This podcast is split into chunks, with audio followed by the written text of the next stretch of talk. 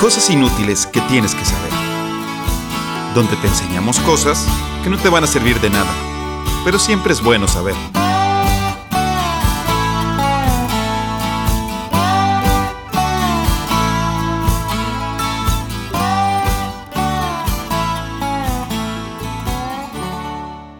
Hola, ¿qué tal? Hoy es un día de la semana.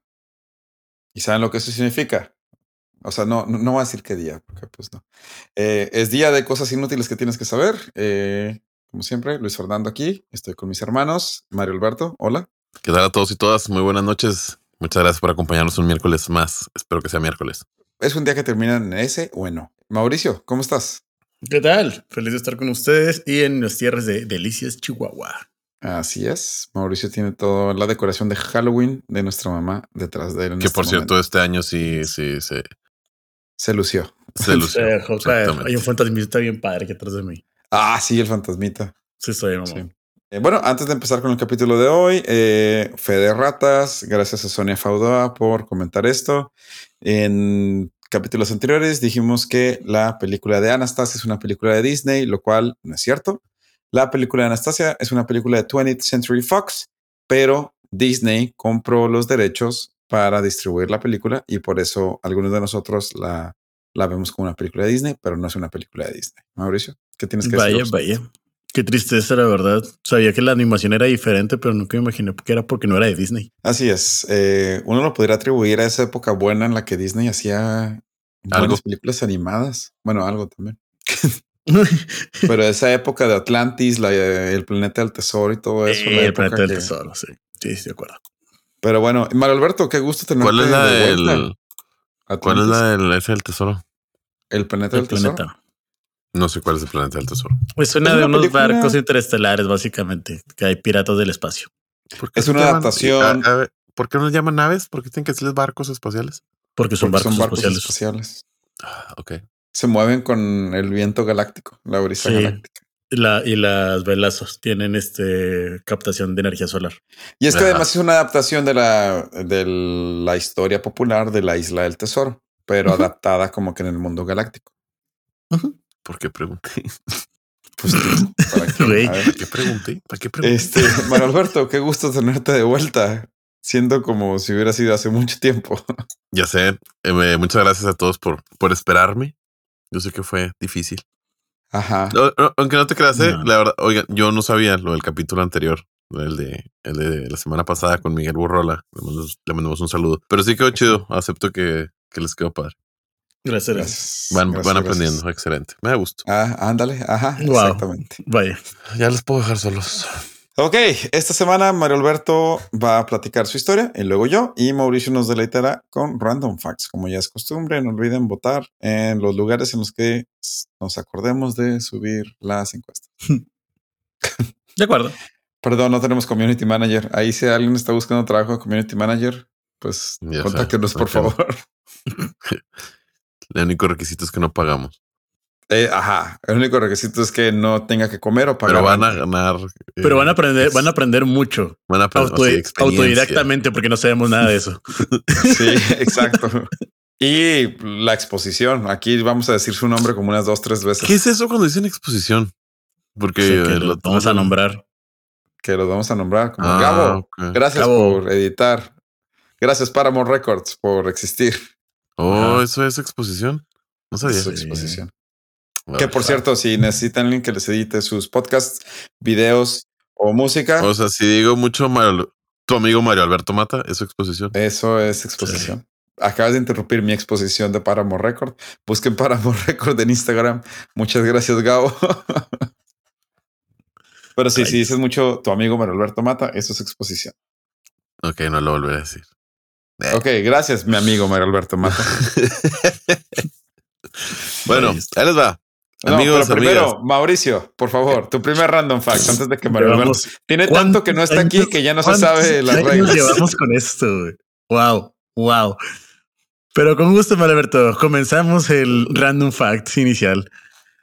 Y yo les voy a hablar de las auroras boreales. Ay, qué padre. Las auroras boreales son básicamente uno de los espectáculos naturales más fascinantes de la madre tierra Imagina que estás en el Ártico rodeado de nieve con un cielo estrellado y en ese momento el Sol, que está a millones de kilómetros de distancia, comienza a ser de las suyas. El Sol está siempre bastante ocupado lanzando corrientes de partículas cargadas llamadas electrones y protones hacia el espacio. Esas partículas son como unas balas especiales y algunas de ellas se dirigen de hecho a la Tierra. Aquí entra en juego la Tierra. Nuestro planeta es como un gran Capitán América cósmico con su propio escudo protector llamado magnetosfera. Magnetosfera, el nombre más padre de todas las esferas que tenemos. Sí, la neta sí. La, y la magnetosfera es como una burbuja magnética que nos protege pues de esas balas que lanza el sol. Ajá. Pero algunas partículas son tan astutas que logran pasar el escudo de la magnetosfera y llegan a la Tierra. Cuando esas partículas chocan con los átomos y las moléculas de la atmósfera de la Tierra, las cosas se ponen bastante interesantes. Esos choques energéticos producen que los átomos se alteren todos y se disparen subiendo sus estados de energía a niveles muy superiores. Pero como lo sabemos, señores, lo que sube tiene que bajar.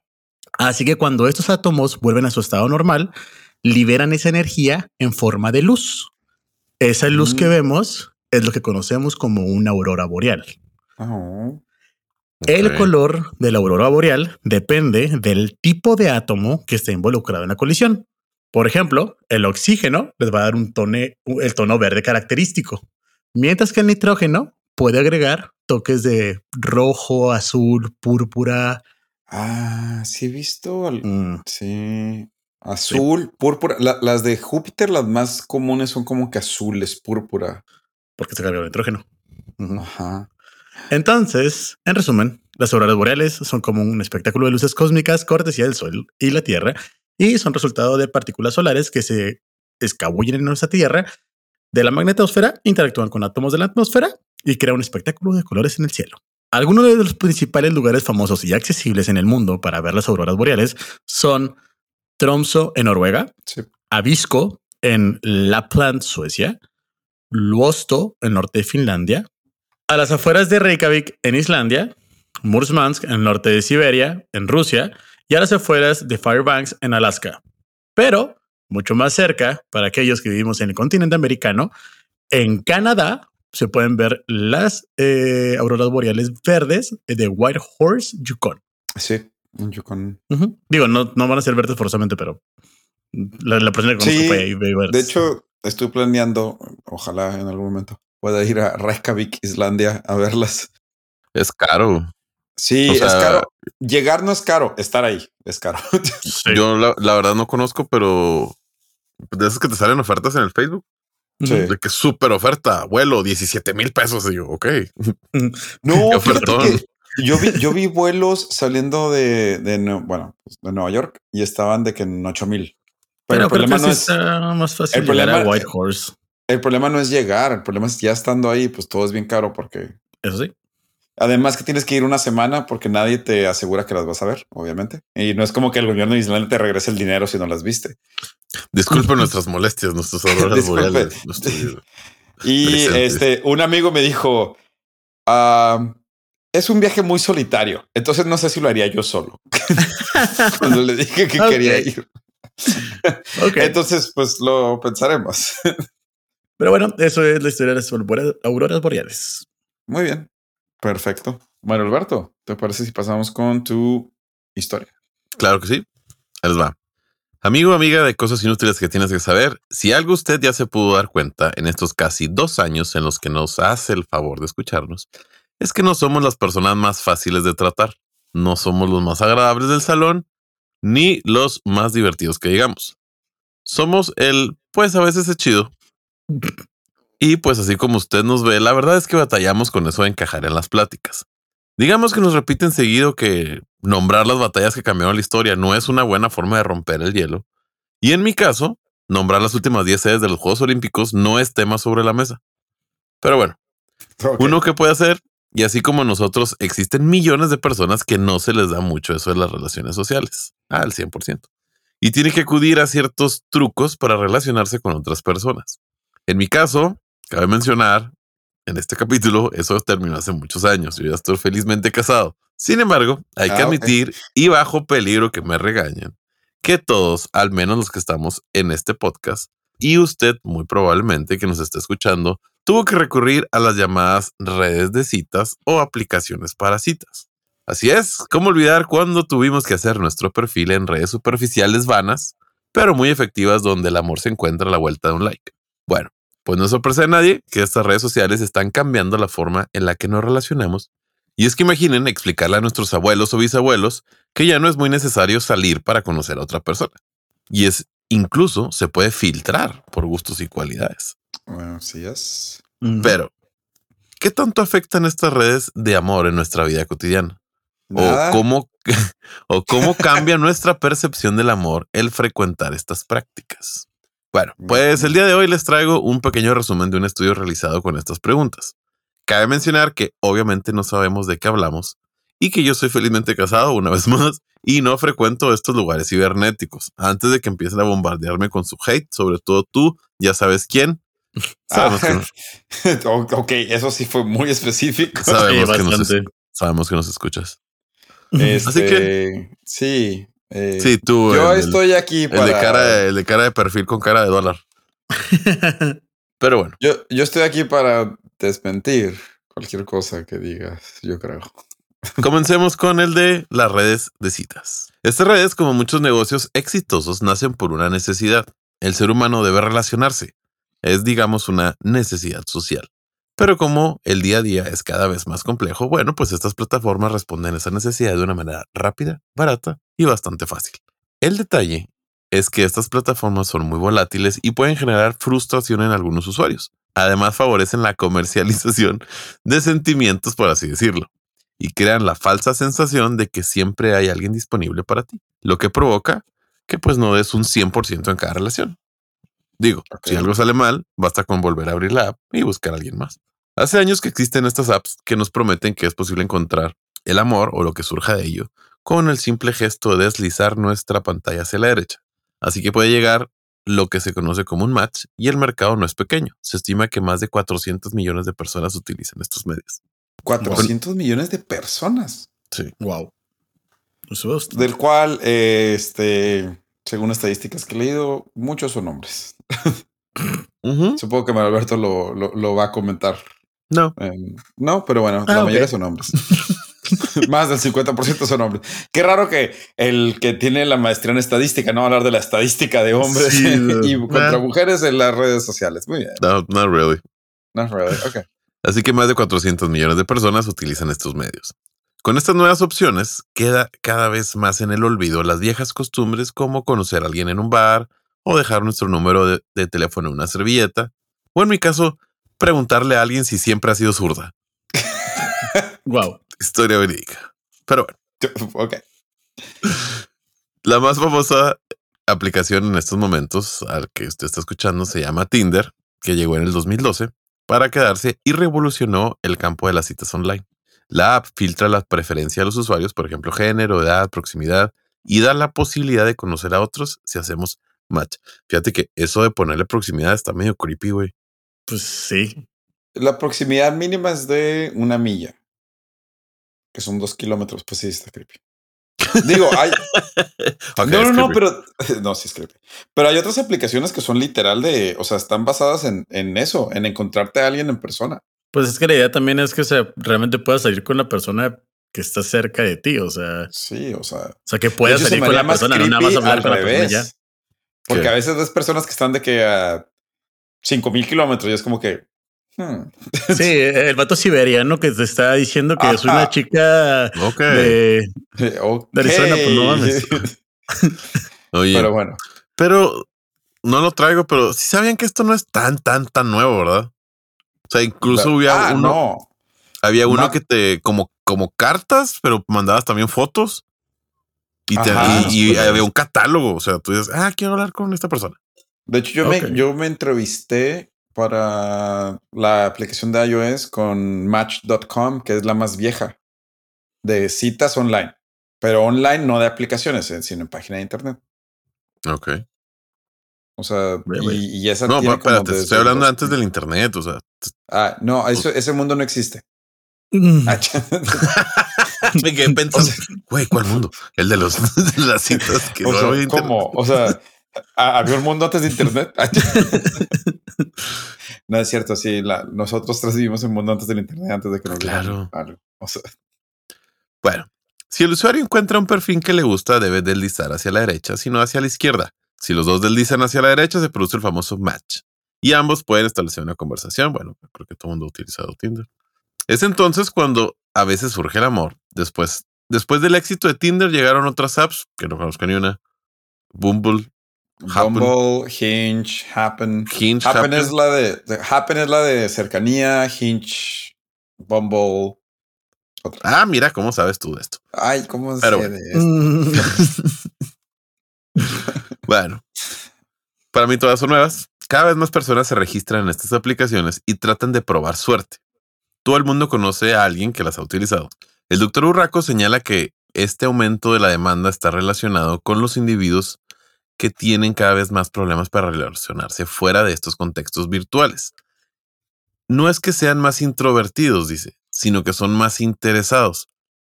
En estas Mm, apps ves la ficha de las personas sin que el otro lo sepa. Eso responde bien a lo que la gente quiere. Puede elegir una pareja, no quieres esa relación más íntima y bidireccional, se busca una unidireccional. Es como cuando viví en China, había mercados en China que le llamaban el mercado de las novias. Dude, eh, eso es trata de personas.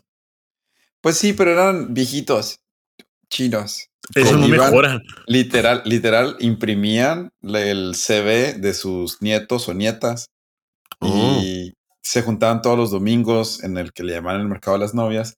Entonces iban como que promocionando a sus nietos o nietas. O sea, es como un Tinder, pero tu abuelita decide por ti. ok. No sé si eso es mejor o peor. No espero que no. Mm,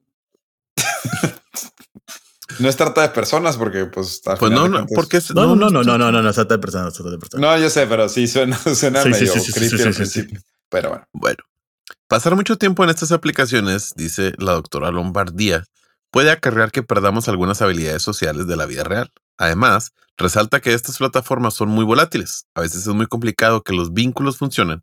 Genera frustración, una sensación de que no puedes encontrar lo que quieres, también problemas a la hora de conocer a la gente y generar vínculos. Usamos estas apps por comodidad y rapidez, dicen los expertos, pero nos acaban frustrando. Las personas actualmente tienen que elegir entre intentar conocerlos en la calle o hacerlo por medio de la app, que filtra a las personas y eligen quién puede gustarte. Ahorra tiempo y es mucho más cómodo porque no te... Está padre, chequen esto, no lo había pensado. Ahorra tiempo y es mucho más cómodo porque no te expone. Tienen una capacidad de control que no tendrían en el mundo real. Mm, Muchos se sienten más cómodos de esta manera, detrás de la pantalla, se sueltan más, dicen cosas que no irían cara a cara y hablan de otra manera más abierta. sí, pues sí. Sí, Sobre tiene todo la gente que tiene problemas con relaciones como que de frente a frente. Pues sí, sí, sí, sí eres más abierto. Sí. Además que también, o sea, por ejemplo, lo que he escuchado es que pues ya mucha gente ya esa es la única forma en la que salen citas. O sea, entonces ya aunque vayan a un bar, si van a un bar es como que pues como están en Bumble, Tinder, Hinge, Grindr, lo que sea. O sea, ya no están abiertos a recibir gente, ¿sabes? Fuera de que no son de las aplicaciones. Ok. O sea, hay gente que para ellos es como Oye. que ¿Crees que llega el punto donde... De que, güey, no, no, sé, ni siquiera sé dónde es, güey. ¿Ya lo buscaste en Tinder o en algo? Pues mm, sí, ¿verdad? O sea, yo sí, ¿Sí lo he explico? pensado. O sea, que sea tanto eso que ya lo veamos así como que, el- no, pero, a ver, pues primero vamos a checarlo. O sea, o checarlo. Pri- pri- pri- Primero, ¿ya hiciste match con él en Tinder? Anda, ándale, o sea, algo así. O no Tinder, o no sé, O lo que sea, sí. Tinder 2.4X. Ajá. Bueno, o sea, no ay, usar la oye, palabra pero ¿hiciste este match tema, ahí o nomás lo conociste en el bar? Porque qué miedo si lo conociste nomás en el Ándale, bar. es lo que te iba a decir. No voy a ser un ruso que te quiere robar el riñón. Perdón, ruso, los queremos muchos. También los riñones. pero más mis riñones. Cuando estamos detrás de una pantalla somos más abiertos porque sabemos que esa persona no está delante. Nos da esa sensación de protección, de intimidad que sur, que seguramente no tendríamos cara a cara. Esto puede ser un problema cuando se traspasan algunos límites. Hay que colocar a estas apps como lo son, como una estrategia más para conocer a alguien, pero no como la única. Si nos limitamos a ella, resalta, puede ser muy frustrante. Nos genera, nos genera pereza conocer a alguien de nuevo, que es algo que requiere esfuerzo. Es una situación que suele ser forzada. Al final no sabemos nada de la otra persona. Prácticamente Mm. es como una cita ciega. Ahora, no todo es malo en esto. Una investigación sobre parejas que se conocieron en Suiza en el 2018 a través de estas apps señala que las parejas que surgieron a través de estas apps tienen intenciones de cohabitación más fuertes que las que surgieron en entornos digitales. O sea, los que la usan y hacen match en la vida real, no nada más en la app, y están juntos, tienden Son más propensos a vivir juntos Ajá, y tener sí. una vida juntos que la gente que no. Ajá, exacto. Sí, pero también ve, la, ve el pinche Zoom que le hicieron. O sea, que use la app, lo Zoom, que se dieron match, Zoom, que les fue bien. ¿Sí me explico? Sí. Pues sí.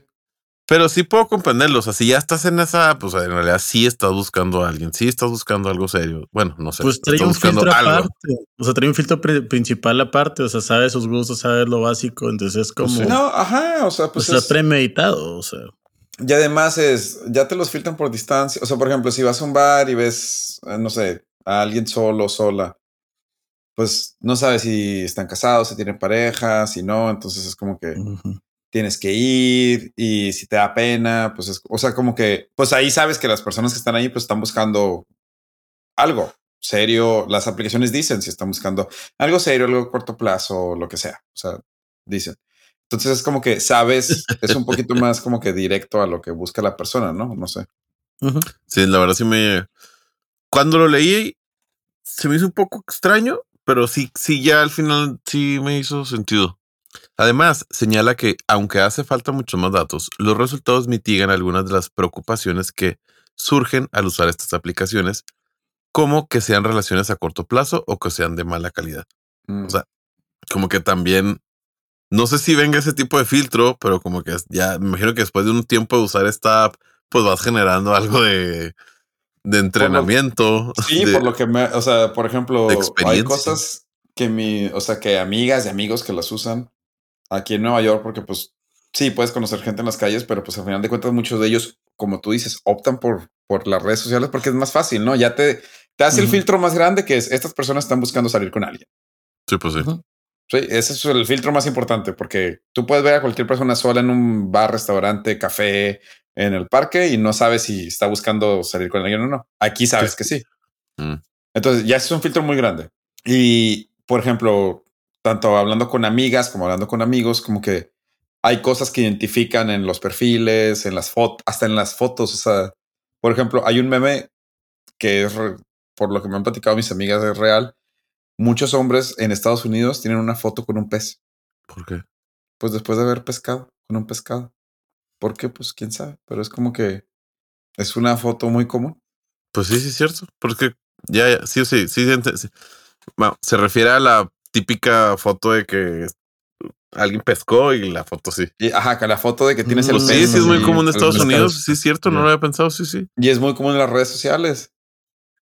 O sea, en las ¿Eso qué redes de ver? citas.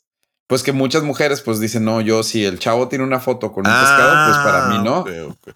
Es, es como si no, Mauricio subiera una foto jugando golf Ajá, es como que no, ya, filtrado. O sea, filtrado. O sea, yo no salgo con gente que juega golf.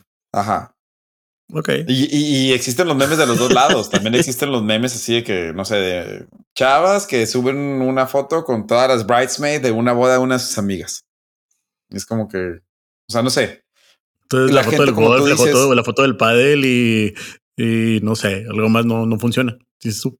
Ajá, o, o- o sea, la gente va haciendo como No, que sus propios no, eso no. filtros personales, ¿no? O sea, No, pero fíjate que, por ejemplo, yo que subí una foto dando clases, o sea, sí puede haber el que ganó yo, yo no salgo con maestros. ajá. Sí, pues sí, sí, sí. Una de las claves para entender el auge y la importancia que tienen estas apps en la sociedad tiene que ver con cómo hemos aprendido a... Está, está- está simpático esto. Cómo hemos aprendido a relacionarnos cuando la sociedad o los agentes de socialización... Ah, ¿Sabes qué es un agente de socialización? Mm, algo chismoso. No, No. algo No. que conecta a las personas. Exacto. ¿Cuál- ¿Y sabes cuál es el principal agente de socialización? El golf. Sí. Mis clases ¿Cómo de teatro. supiste? ¿Cómo supiste? un buen domingo de golf jugó, güey. sí. Eso es. Pa- Eso, fácil. Eso. Cabe mencionar, amigo, amiga de cosas inútiles, solamente Mauricio juega golf. Nosotros, Wiz y yo, no jugamos golf. Pues qué No. bueno. Sí. Es decir, aunque quisiera, no podría jugar golf. No, No, tengo sé jugar nada. golf. Una vez me llevaron y yo no supe qué hacer. Eh, está bueno. Pero bueno, la oportunidad no ha faltado. Los, el principal agente de socialización se llama escuela Ah, y luego ok. familia. Pero más escuela. Pues sí, o sea, la verdad es que, por ejemplo, y ni siquiera en relaciones, más allá de esas relaciones, también las relaciones de amistad. Sí, O sea, tú a pensar cuando eres una persona que ha pasado la mayor parte de su tiempo en una zona cercana a donde creció, tus amigos son gente Lo que sí me preocupa es que sea más escuela que trabajo. no, no, te No. no, no viene en ese orden. No sé. No, Ah, pero, pero, es, que- es ok. que, eh, pero es que si lo piensas. sí, sí, no hay un fundamento estadístico de lo que acabo de decir, No, eh, sí. solamente lo dije al revés.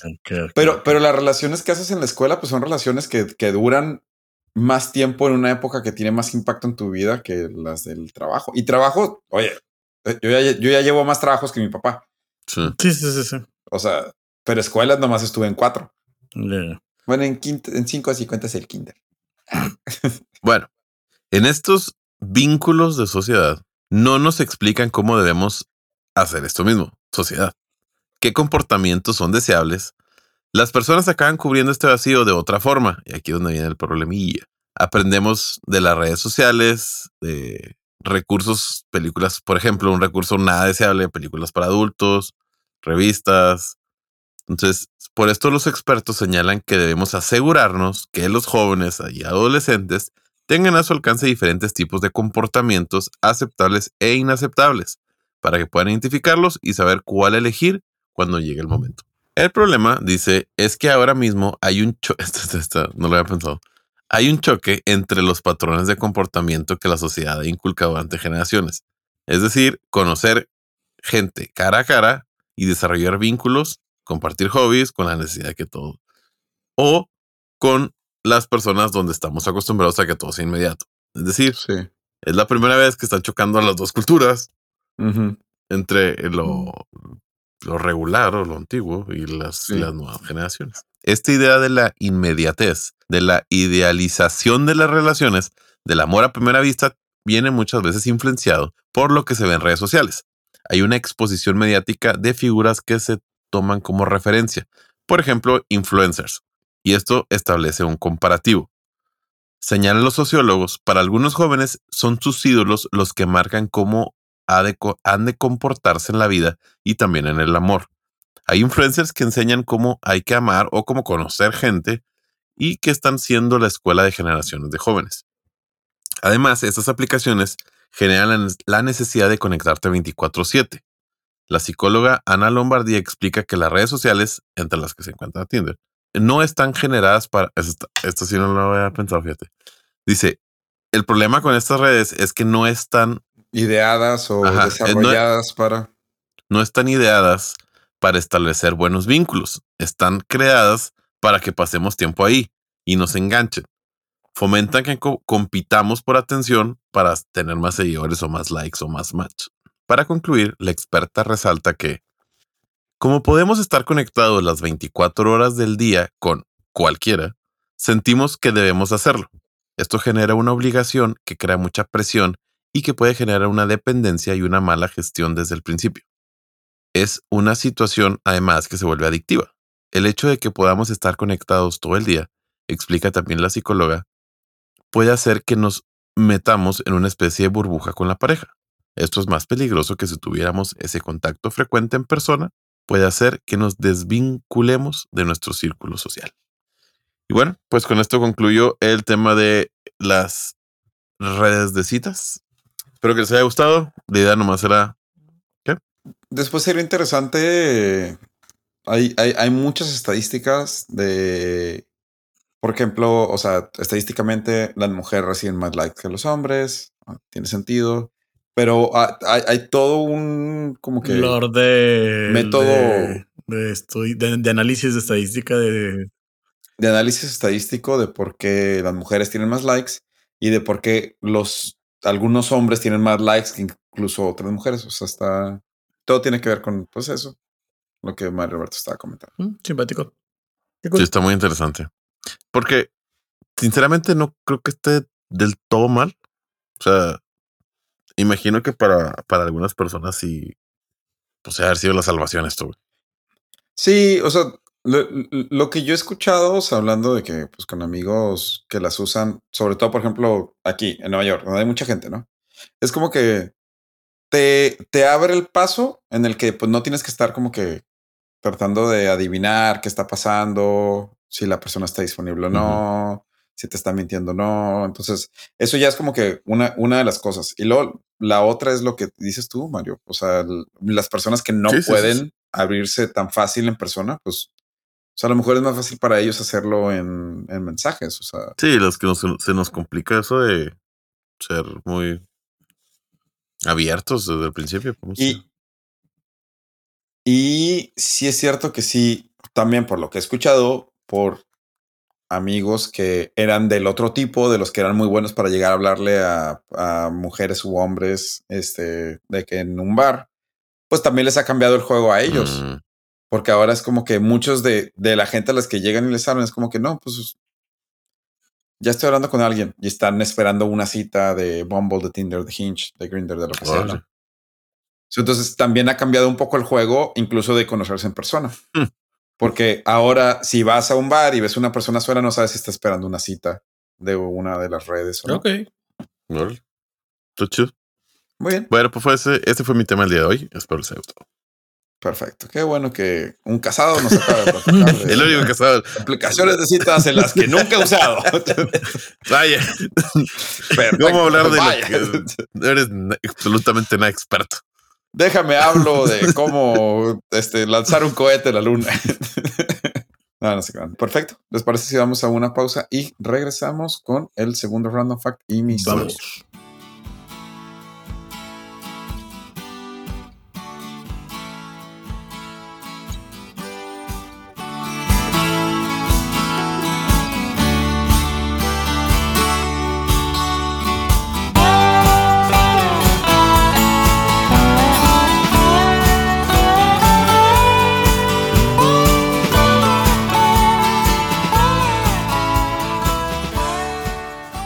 Ok, y estamos de vuelta. a Mauricio, ¿cuál es tu segundo random Para el segundo random fact les voy a contar acerca del Hotel TWA.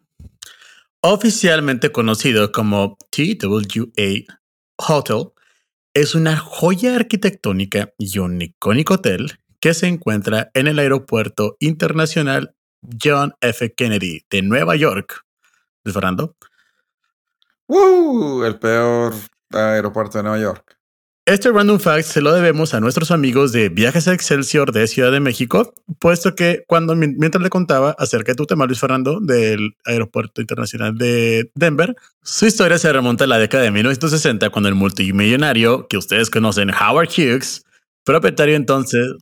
Ah, ese es el sí, sí, sí, mismo. Ándale, ah, ese me. Bueno, era una persona muy excéntrica y él era el propietario de la aerolínea Trans World Airlines, también conocida como TWA. TWA. Decide construir un hotel de lujo junto a su terminal en, el JFK. El hotel fue diseñado por el renombrado arquitecto Eero Saarinen, quien también diseñó la icónica terminal de TWA del aeropuerto. Esa terminal era muy famosilla porque tenía como que una forma bien retro futurista, como si fuera de los supersónicos. ajá. de cuenta? Sí, sí, sí, sí. Google. Sí, está muy padre, la verdad. El hotel, el hotel TWA, eh, conectado con la terminal de TWA, abrió sus puertas en 1962 y se convirtió en un símbolo de la sofisticación y el lujo de la época. El diseño interior del hotel, a cargo del diseñador de interiores Raymond Lowy, estaba lleno de detalles elegantes y comodidades modernas. El hotel fue el primer hotel en ofrecer televisores en todas las habitaciones, aire acondicionado y ventanas, obviamente insonorizadas. Eso de los aviones y estaba medio complicado para dormir. Ah, pues es, es como que la Terminal 5. Pues sí, por eso. Nadie vuela de ahí. claro, en el 2001, TWA enfrenta algunas dificultades financieras y la aerolínea básicamente cierra. Después de años de incertidumbre, la terminal fue restaurada y fue convertida en el TWA Hotel. En 2019, el hotel reabrió sus puertas conservando gran parte de su diseño original y encanto retro. El hotel hoy en día ofrece a los huéspedes la oportunidad de retroceder en el tiempo y experimentar la era dorada de la aviación incluso pudiendo visitar un cuarto en el cual se encuentra el mismísimo escritorio de Howard Hughes. Órale. Sí, la verdad sí está bien padre, está bonito. Nuestro amigo de Viajes del Exterior sí nos dijo, la verdad vale la pena ir unas cuatro horas o quedarte si puedes, lógicamente, que está muy padre, la verdad, te, te, recuerda mucho a la terminal. Es como si estuvieras en la terminal de TWA. Sí, de hecho estoy viendo las fotos y sí es cierto. Muy bien. Bueno, ese es mi random fact del hotel TWA. Perfecto. Ok. Wow. Este. Ahora me toca mi tema. Estoy tratando de conectarlo y la verdad es que no. no pues no. Imaginé que estaba haciendo eso. Yo creo que hoy no voy a poder conectar el tema. Bueno, a ver. Ay, no. Este, Mauricio, ¿dónde está el aeropuerto que dijiste? Nueva York. Nueva York, cerca de New England. Uh, Mave, ¿dónde empezó Tinder? en Estados Unidos. Muy bien, perfecto. Entonces ahí está. De hecho, mi tema se conecta mejor con el tema del capítulo anterior de Mauricio. Ok. Porque aprovechando que estamos grabando esto justo el día antes de Halloween oh. y que este es nuestro episodio número 13 de la segunda temporada, hoy les voy a platicar de una de las historias más populares relacionadas con Halloween y la magia oscura. Hoy les voy a hablar de las brujas de Salem. Es que estuviste ahí, qué padre. Sí, qué color. Tú te rifaste. ok, continúa. Así es, eh, Salem o Salem no es solo el gato mascota simpático de Sabrina la bruja adolescente. Salem le debe su nombre a un pequeño poblado al norte de Boston, en Massachusetts, llamado Salem. Con apenas 44 mil habitantes, pero siendo una de las ciudades más antiguas del país, Salem vivió una época de paranoia colectiva, que ya hemos platicado en otras ocasiones, entre los años de 1692 y 1693, donde más de 200 personas fueron perseguidas, 30 de ellas fueron encontradas culpables y 19, más o menos, fueron ejecutadas.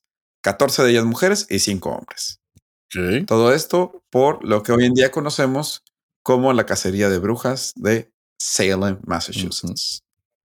Pero bueno, antes de hablar de esto, ¿cómo empezó? Todo lo de la cacería.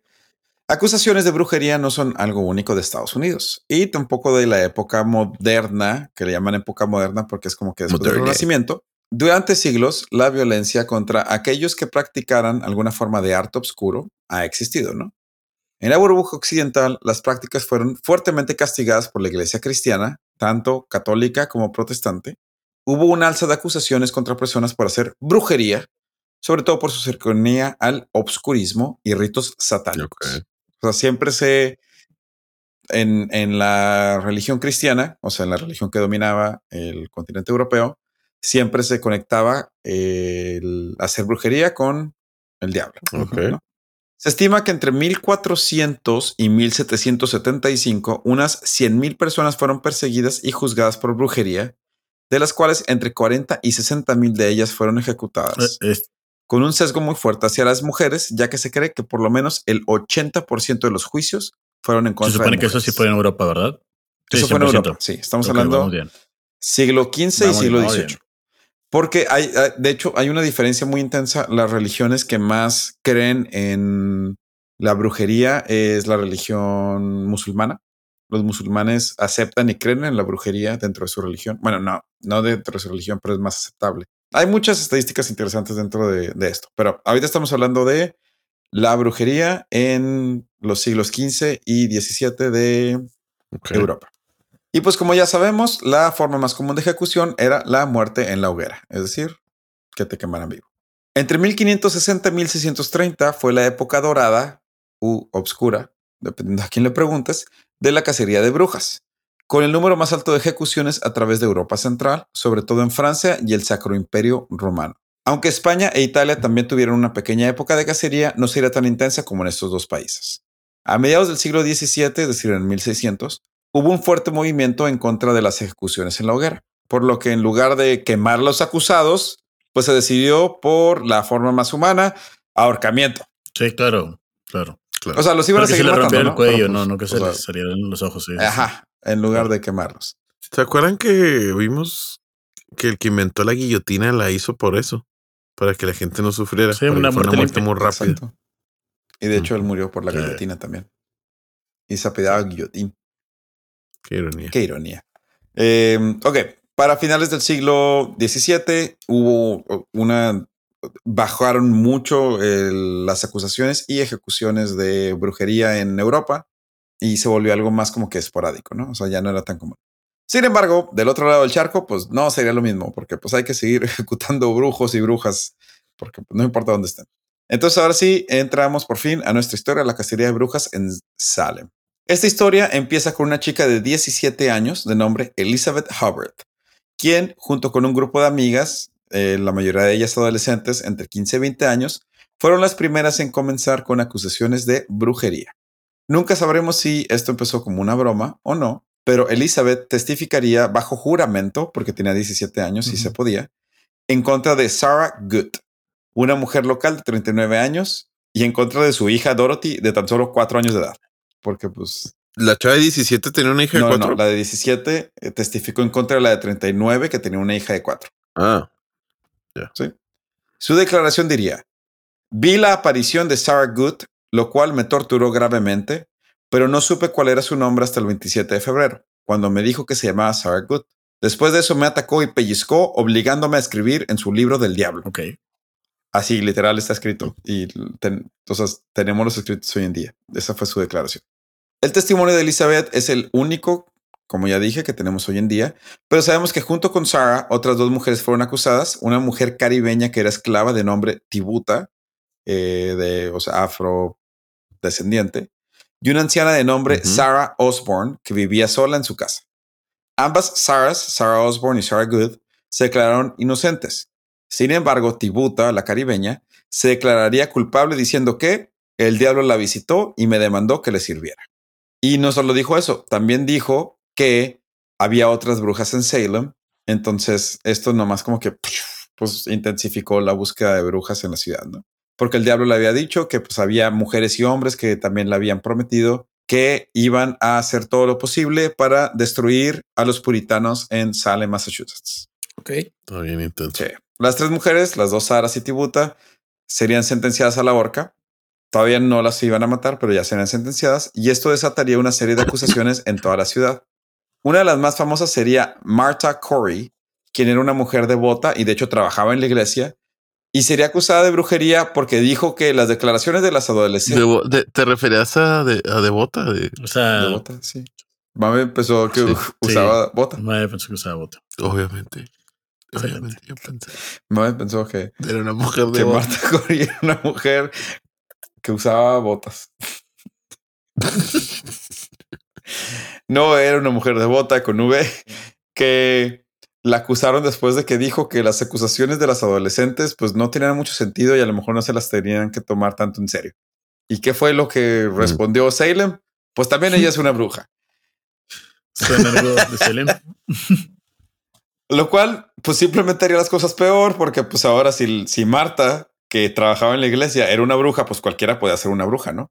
Como ya les dije, Ma- esta Sarah Good tenía una hija Dorothy de cuatro años que también sería acusada y encarcelada, ya que según los jueces, sus respuestas monosilábicas eran una confesión de que ella y su madre practicaban brujería. A la madre. Ay, ay.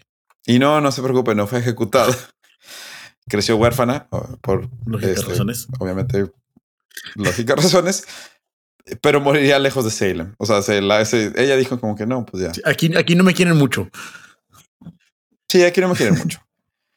Lo que empezaría con unos juicios locales traerían la atención del gobernador colonial de Massachusetts, quien acudiría a Salem a ser testigo de los juicios y pues, a ver, va- vamos a ver todo el, Big el picture. historial. Acusan a estas tres mujeres, las declaran culpables y luego después acusan a Marta que pues trabajaba en la iglesia, lo cual ya empieza de que hacer de que, uy. Y luego todavía viene el gobernador de Massachusetts a Salem para presidir los juicios. Entonces ya es como que ahora sí, pues vamos a culpar a todas las personas habidas y por haber de ser. Exacto. Personas ya no solo de Salem, sino de otros poblados alrededor fueron traídos ante el gobernador, quien decidió crear una corte especial para tratar con las acusaciones de brujas. Ahí sí lo admito. Eso sí me gustaría trabajarlo, güey. No mames, güey. Yo como abogado corporativo, Sí. pudiendo ser abogado de brujas, güey. Ah, qué belleza. Abogado de brujas. No, ahorita, se pone más interesante porque empezamos Asesor general del otro mundo. Del oscurantismo. Del oscurantismo. Para este momento, Salem ya tenía aproximadamente 50 personas encarceladas por acusaciones de brujería, la mayoría de ellas mujeres, pero algunos hombres como el esposo de Marta y el reverendo principal de la ciudad. Perfecto. Porque, pues, ¿por qué no? Ese sí, ¿Verdad? ese sí, sí es, sí es importante en la historia, ¿no? El reverendo. Es que hay otro reverendo que es importante en la historia, no él. ok, sí, sí, yo conozco uno. Ahorita, ahorita platico Ah, por qué. Sí, hay un reverendo que se vuelve importante en la historia, no él, otro. El primer juicio en la nueva corte sería el de Bridget Bishop, una mujer de 60 años que vivía sola en su casa. Le encantaba el chisme del pueblo. Eh, o sea, a ella le encantaba el chisme y era famosa por su promiscuidad. Ese mismo día, Bridget sería encontrada culpable de brujería por no representar los valores puritanos, vestir de negro Por los por chismes. los chismes y literal, o sea, literal, esto está escrito por usar una capa bastante peculiar. O sea que no se quiso acostar con la persona indicada ya. Pues la acusaron de que su capa estaba muy cortada por el medio. Eso también literal usaron en el juicio, que no solo era por vestir de negro y por no ser puritana, sino además su capa estaba cortada de una forma muy Ok, rara. de acuerdo. Perfecto. Bishop sería sentenciada a la horca y fue ejecutada cuatro días después, el 10 de junio de 1692, convirtiéndose en la primer víctima de la cacería de brujas de Salem. Después de esto, la corte tomaría un descanso de 20 días, este, pues para como que ponerse de acuerdo de qué iban a aceptar o no en los juicios de brujos. Perfecto. Ok. Entre ellos hubo discusiones de si se permitirían, por ejemplo, tú sabes, cosas normales de un juicio, hablar de sueños y visiones que tuvieron los testigos. Lo cual fue aceptado por la corte, que pues sí tenían que, porque si no, pues cómo Sí, iban son los hacer. hechizos malévolos de, de las brujas. Entonces los, los testigos eh, estaban permitidos hablar de sueños y visiones que tuvieron ocasionados por las acusaciones. Perfecto. Perfecto. Y es así como a partir del 30 de junio, la corte empezó a darle seguimiento a los otros casos.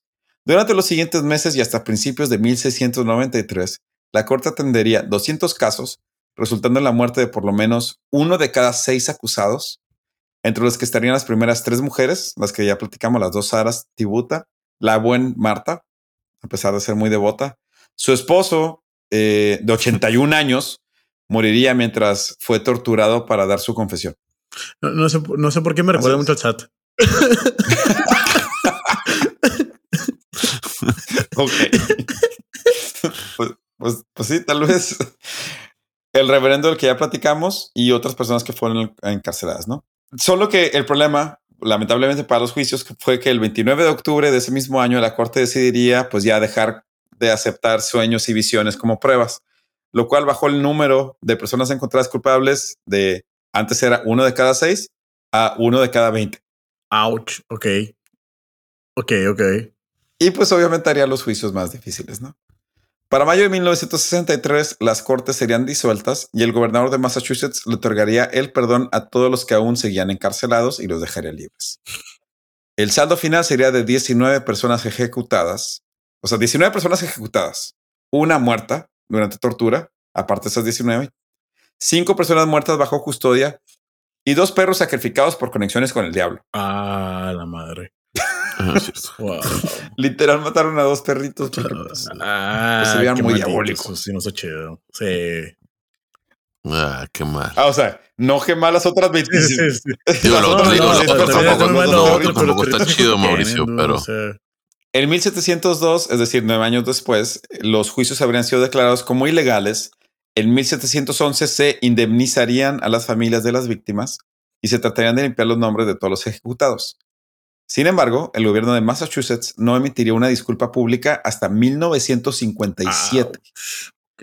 es decir, 150 años después de los juicios. Y ahí no termina la historia. wow. Porque en el 2001, unos años después del tricentésimo aniversario, sí, tricentésimo, porque ok, muy bien. Ujú, entendido. todas las personas acusadas que no fueron ejecutadas serían exoneradas por parte del gobierno de Massachusetts. Ok, entonces, poquito después de 300 años, el gobierno de Massachusetts dice que las personas que no fueron ejecutadas van a ser exoneradas, excepto por Elizabeth Johnson Jr., because fuck you in particular. ¿Es en serio? Sí, o sea, todas las personas Todos fueron exonerados, pero, Elizabeth pero es que Johnson Elizabeth sí Jr. parecía realmente una bruja. Tal vez porque del 2001 no fue hasta el 2022 cuando unos estudiantes de universidad que estaban analizando el caso se dieron cuenta de que ella nunca fue exonerada. Ay, ya.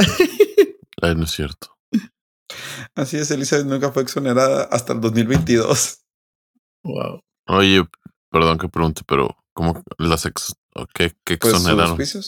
Eh, la bit- se borró la bitácora. ¿Qué quiere decir eso, no fueron enjuiciados. O sea, ya no eres el, el descendiente de alguien Sí, que su en un récord ya no existe. Ya no tienes la. Suponiendo que tuviéramos puntos sociales, ya no tendría los puntos sociales Mm. negativos. Ok. Que es algo ya Sí, sí, simbólico en sí, ese sí, sí. momento, pero Listo. cuando sacaron la lista de todos los que exoneraron, pues faltaba esta chava. Hoy en día Salem conmemora a las víctimas con varios monumentos y un parque. Hay un parque en la ciudad en el que de hecho tienen eh, una banca por cada persona que murió ejecutada o por consecuencia de, de los juicios, excepto por los perritos. La ciudad es conocida como la ciudad de las brujas, o sea, literal ese es como que el, el apodo de la ciudad. Y de hecho algo muy botana que me di cuenta cuando estaba ahí y si lo googlean, todos los servicios de rescate como los policías, bomberos, el ejército, utilizan un parche con una bruja volando en una escoba. O sea, el símbolo oficial de la policía de. Salem es una bruja volando en una escoba. Pues, pues, pues porque sí. Pues está cool, pues es su cultura. o sea, es Ah. lo cultural que tienen. Qué cool que lo utilizan de esa manera, la verdad. O sea, estaría chido que existiera un equipo de fútbol que se llamara Las Brujas de Salem, algo así. O sea, está cool. Suena como. Sácalo, güey. sácalo qué. Really? La No. ciudad tiene varios museos donde se puede ver la historia de las víctimas y se ha convertido en un emblema de la ciudad. Pero ahora sí, ya, para terminar. Hay que hablar el por qué esto sucedió, ¿no? Pues ya les hablé de, de los juicios, de las brujas, de por qué condenaron a todos, pero ahora sí, por qué en realidad sucedió. Como ya dijimos, esto es atribuido a un caso de histeria masiva. Si recuerdan el capítulo de la plaga del baile, Mm. y si no, los invitamos a escucharlo, el episodio 6 de la primera temporada. La histeria masiva suele suceder sobre todo cuando una región o, o algún lugar está pasando por una muy mala época. En esta ocasión, el gobierno del Imperio Británico acababa de declarar la guerra al Imperio francés en 1689 para tratar de como que consolidar la frontera con, con lo que hoy en día es Quebec. Sobre todo porque el Imperio Británico quería tener acceso a los grandes lagos. La guerra golpeó muy duro a Quebec, el estado de Nueva York y al estado canadiense de Nueva Escocia. Por lo que el Imperio Británico decidió mandar refugiados a Massachusetts. Algunos de ellos terminaron en Salem. Salem acaba de pasar por un par de años de malas cosechas y con la llegada de los refugiados pues se quedaron sin recursos, ¿no? O sea, si de por sí ya no tenían comida para los locales, ahora llegan todos estos refugiados, pues ya todavía había menos recursos. ¿no? Esto sumado a que Salem estaba siendo gobernado por el reverendo, aquí es donde viene el reverendo Parris. Samuel Parris, Sí, sí. Parris, quien era conocido por ser muy estricto y por castigar a todos aquellos que no siguen las reglas de la iglesia al pie de la letra.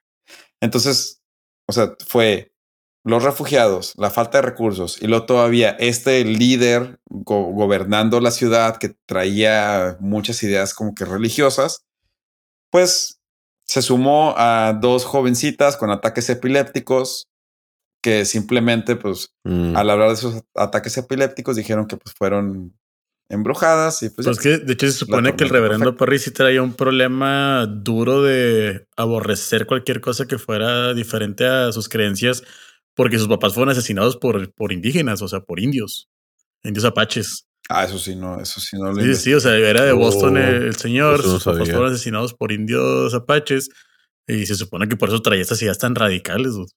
sí, sí, sí, sí leí que el señor era como que bien intenso y cualquier cosa de hecho te- por, por eso de lo que hablan es que la que les platicé al principio Tibuta era una esclava caribeña de origen africano y por eso ella fue una de las primeras. De hecho, se dice que Marta, la devota de la iglesia, tuvo un hijo ilegítimo con, con un esclavo africano. Entonces, como que muchos de los primeros eran o gente muy pobre o gente que había tenido como que contacto con, con gente que no era del- de los de los puritanos, ¿no? Mm, órale. E- Y ese es el reverendo que está hablando Mauricio al Sí. principio. O sea, lo sé que una vez que nada más quería saber cuál era la historia de la película de Ocus Pocus. Pero bueno, pues una vez más, nunca sabremos con certeza el porqué de los juicios. Lo que sí sabemos es que sucedieron. 30 personas perdieron la vida y dos perritos. Y hoy en día Salem se mantiene como una de las ciudades más populares en cuanto a brujas, Halloween. Y cada Halloween conmemora a las víctimas de lo que conocemos hoy en día como la cacería de brujas más popular del continente americano. Vaya, vaya. Qué manera Sí, de ya sé. vuelta a la- ¿Cómo voy a convertir en una la tradición? La, lo peor que he hecho. En- Sí. de hecho, es la ciudad de Estados Unidos que recibe más visitantes durante Halloween. Pues sí. Ah, pues sí, tiene sentido. Está chido, si Qué pueden, cool. vayan. O sea, sí, Qué cool, ¿verdad? sí está cool. Pero bueno, pues esa es más o menos la historia de la cacería de brujas de Salem.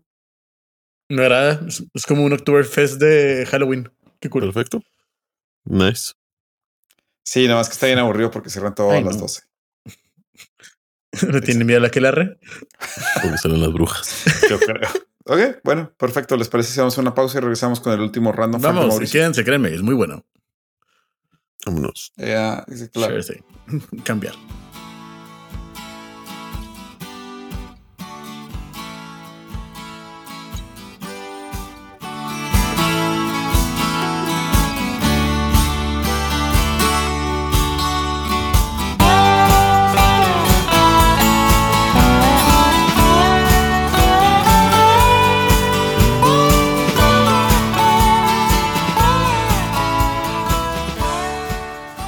Ok, estamos de vuelta. Mauricio, ¿nos quieres compartir tu último random fact? Con gusto, Luis Fernando, como tercer y último random fact, les voy a contar acerca de las cataratas de sangre, o también conocidas en inglés Ah, como Blood Falls. Ok. Esto es un fenómeno geológico y natural ubicado en la región de McMurdo, Dry Valleys, en la Antártida. Fueron nombradas por el geólogo británico Thomas Griffin Taylor durante la expedición de Terra Nova de 19 en 1911. Lo que hace que Blood Falls sea especialmente interesante es la coloración rojiza de estas cataratas que se asemeja bastante a la sangre, pero Nunca lo hubiera que no está imaginado. relacionada en absoluto con la sangre.